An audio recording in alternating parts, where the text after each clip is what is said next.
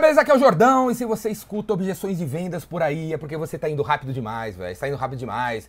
É tipo quando você era moleque, ou você era uma menina, se apaixonou por um cara, por uma menina no seu colégio, e depois, porra, com muita coragem, você foi lá e chamou pra uma pizzaria na sexta-feira. Aí vocês estão na pizzaria, põe a luz de vela, paga a luz tal, pede uma pizza mussarela, quando o garçom desaparece, você sobe em cima da pessoa, tenta beijar, tenta morder, tenta chupar, tenta pôr muito quanto é canto.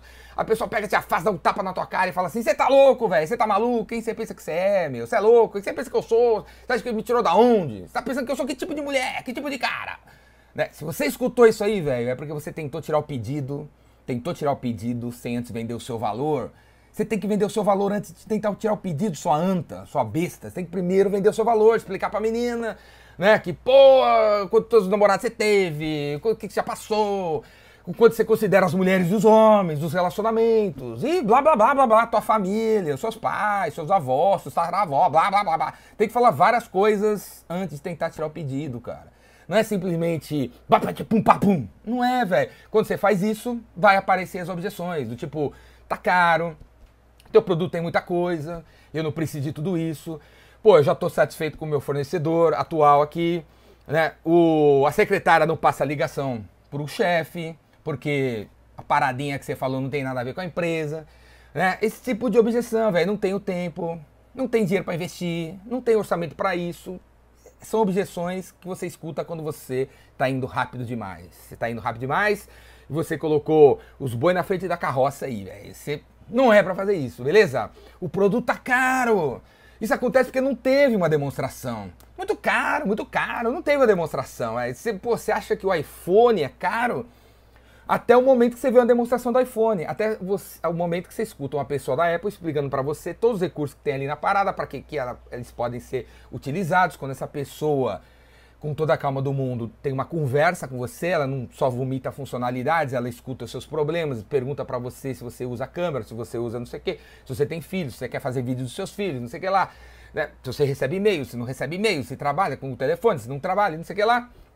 E aí ela vai fazendo pergunta, ela vai colocando as características misturadas com as perguntas, as respostas que você dá, né? Quando depois de uma de 15 minutos, 7 minutos, 3 minutos, numa explicação técnica voltada para os seus problemas, você não tem coragem de dizer que o iPhone é caro, véio. você não tem coragem. Você pode, nesse momento, começar a falar que não tem dinheiro para isso.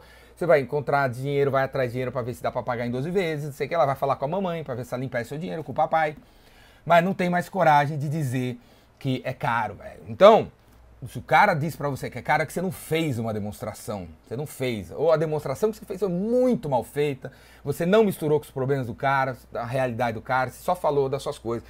Tem a ver com a outra, né, que fala, pô, isso aí tem muita coisa, não precisa de tudo isso. É quando você fala pra cacete, velho, só você falou em 30 minutos de reunião, você falou 28 minutos, o cara só falou 2 minutos.